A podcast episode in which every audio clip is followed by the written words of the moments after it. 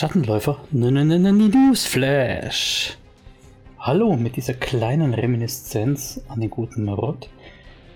Ich melde mich heute bei euch mit weniger guten Nachrichten. Und zwar, dass der Schattenläufer ja bis auf weiteres auf Sparflamme laufen muss. Das hat jetzt nichts damit zu tun, dass ich keinen Bock mehr hätte oder keine Zeit. Es sind eher andere Umstände, die in ihrer Gesamtheit so unglaubwürdig sind, dass ich sie am besten jetzt gar nicht erzähle.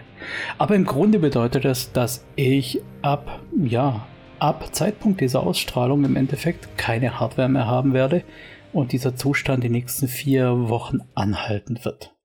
Ich habe natürlich noch andere Möglichkeiten, Ausweichmöglichkeiten, auf anderer Hardware irgendwie ein bisschen rumzumachen. Aber so wie man das gewohnt ist, dass ich da irgendwie zwei Stunden aufnehme, acht Stunden schneide und so weiter, wird nicht gehen. Weil ich eben an meinem Arbeitsplatz nicht mehr wie gewohnt die Maschine stehen habe, an der ich hier stundenlang rumschnippeln kann, sondern ja, nur noch unter Notbefeuerung fahren kann. Was bedeutet das jetzt für euch?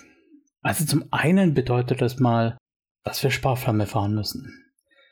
Ich werde versuchen, kleinere Schnipsel bereitzustellen, dass ihr nicht ganz ohne Schattenläufer auskommen müsst.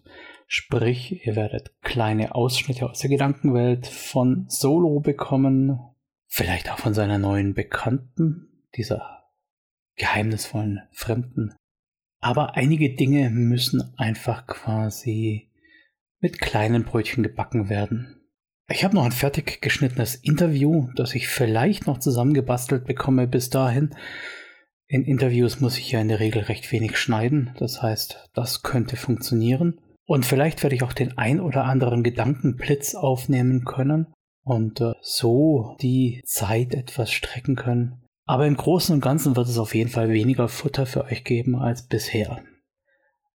Ich kann verstehen, dass es den einen oder anderen vielleicht so ein bisschen ärgert. Mich selber übrigens auch. Ich habe viel Spaß an dem Projekt und möchte das gerne weiterführen. Ich habe ja eigentlich auch viel vor und habe das auch immer wieder offenmundig angekündigt. Ein Fehler, den ich vielleicht nicht mehr tun sollte. Aber ich hoffe, ihr seid nicht allzu sauer mit mir, ihr seid nicht allzu frustriert davon und haltet mir die Treue. Ja, äh, neue Hardware ist natürlich immer so eine Sache, bis dann alles wieder funktioniert. Und sind natürlich auch wieder Anschaffungskosten, die ich eigentlich gerne vermieden hätte. Aber alles jammern hilft nichts, wie man so schön sagt. Die Milch ist verschüttet und da muss ich jetzt halt durch und ihr leider mit mir. Wie gesagt, ich halte euch auf dem Laufenden. Ihr bekommt also immer wieder kleinere Häppchen. Und den ersten, den möchte ich direkt mal liefern. Und zwar, erst letzte Folge im Shoutout erwähnt, der gute Taraxasch hat mir eine Anregung zu der Anarchie-Folge gegeben. Eine Strömung, die ich bei dem ganzen Anarchie-Thema völlig außen vor gelassen habe, ist der sogenannte Zapatismus. Der Zapatismus, der stammt eigentlich aus einem, hm, wie soll ich sagen? Ja, ich lese es jetzt einfach mal vor. Nein, ich lese es nicht in der Originalaussprache vor, weil es würde gnadenlos scheitern. Es geht dabei nämlich um das EZLN, was ich nehme mal an portugiesisch ist und ausgeschrieben bedeutet Zapatistische Armee der nationalen Befreiung. Ihr merkt da schon mal Armee drin. Das heißt, wir haben da irgendeinen bewaffneten oder zumindest streitbaren Widerstand. Befreiung, ja, klingt ja erstmal toll. Wir wollen doch alle frei sein. National ist natürlich eine ziemlich große Skala und zapatistisch, da kommt man jetzt im ersten Moment nicht drauf, was das ist. Der Name kommt von Emilio Zapata, der ein Führer in der mexikanischen Revolution war und die Zapatistische Armee der nationalen Befreiung möchte eigentlich die Indigenas unterstützen, und zwar die in den ärmsten Bundesstaaten von Mexiko. Da gab es 1994 auch einen bewaffneten Aufstand und da ist die Gruppe aufgetaucht. Das Emblem erinnert so ein bisschen an den Stern von Che Guevara und versuchen eben mit mehr oder weniger politischen Mitteln die Rechte der indigenen Bevölkerung Mexikos durchzusetzen. Auch und generell gegen diese neoliberale Wirtschaftspolitik, die sich in Mexiko im Prinzip das Machtvakuum und ihren wirtschaftlichen Einfluss zunutze macht, um die Ärmsten der Armen noch weiter zu gängeln und auszunutzen. Da geht es hauptsächlich um Waldrodung und um Rohstoffe und so weiter, die man im Prinzip den indigenen Völkern, ich kann es nicht anders sagen, unterm Arsch weggerissen hat. Nur damit irgendwelche reichen Leute noch reicher werden. Was hat das Ganze jetzt mit Anarchie zu tun? Die zapatistische Armee macht sich stark für autonome Selbstverwaltung in diesen Regionen. Das heißt, es handelt sich natürlich um eine linke Bewegung, um eine Guerilla-Armee, die aus dem Untergrund agiert und Anarchie vor allem deshalb, weil sie nicht die Macht des Staates übernehmen wollen, sondern eine Basisdemokratie einführen wollen. Und diese Basisdemokratie, das habe ich ja in der letzten Folge wahrscheinlich für den einen oder anderen viel zu deutlich und viel zu ausführlich ausgebreitet. Diese Basisdemokratie, diese egalitäre Konsensdemokratie ist eben auch so ein Ding, was im Prinzip die Anarchie, der Anarchismus auch gemein hat. Das Ganze ist ja bei Ihnen auch beschränkt auf die kommunale Ebene, Ebene vom Landkreis, Ebene von den Regionen und ist in dem Fall sogar sehr gut mit PR vertreten worden. Das heißt, die ganze Sache ist nicht einfach niedergebuttert worden, weil sie eben internationale Öffentlichkeit erreicht hat. Da gibt es inzwischen auch Sachen, die weit über die eigentliche Revolution hinausgehen. Also die bewirken immer noch die wirken immer noch, haben auch über einige Gemeinden quasi sowas wie eine Oberherrschaft und arbeiten da mit rollierenden Verwaltungen, sind sehr, sehr fortschrittlich in dem, was sie sozusagen als ihr Rechtsverständnis haben. Da werden Frauen absolut gleichgestellt, was eigentlich eine Selbstverständlichkeit sein sollte. Man ist sehr transfreundlich, man versucht wirklich jede Stimme zu hören, alles in Konsens zu bringen. Man legt sehr viel Wert auf Wertschätzung, Aufmerksamkeit, Selbstorganisation.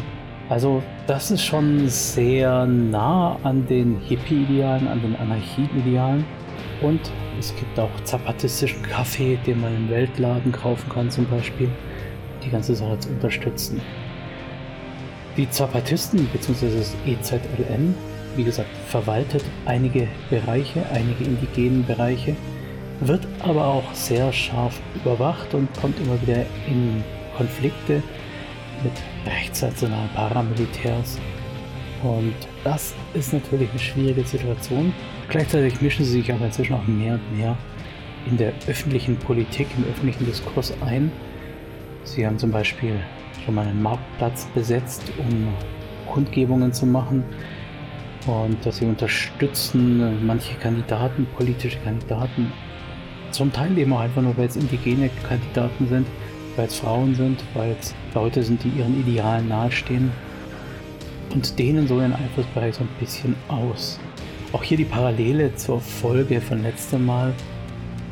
Wir haben ja wieder das Gegenspiel, der Anarchismus, der sich dann ausdehnt in seiner Wirkung, in seiner Einflussnahme und damit mehr und mehr zu der Macht wird, die er selbst nicht gut heißt. Also auch hier kommen dann natürlich irgendwann die Einflussnahmen auch in den Bereich, dass sie mit Wirtschaftsvertretern, mit Lobbyarbeitern und so weiter in Kontakt treten müssen. Das ist eine Herausforderung und ich werde sehr begeistert, sehr gespannt mit beobachten, wie es weiter verläuft. Ja, das war jetzt so ein bisschen ein Medienrückblick von mir und mehr soll es heute auch gar nicht werden. Das heißt, diesen Schnipselchen entlasse ich euch ins Wochenende. Hoffe, dass ihr alle mehr Glück mit Hardware, mit allen möglichen Umständen habt, als es bei uns in letzter Zeit war. Und wünsche euch gutes Durchhalten, bis ich dann vermutlich Anfang Juni wieder ordentlich durchstarten kann. Bis dahin, wie gesagt, kleine Schnipselchen und bis dahin trotzdem viel Spaß, was auch immer ihr tut. Toi, toi, toi. Gute Würfel. Lasst ab von Drachen.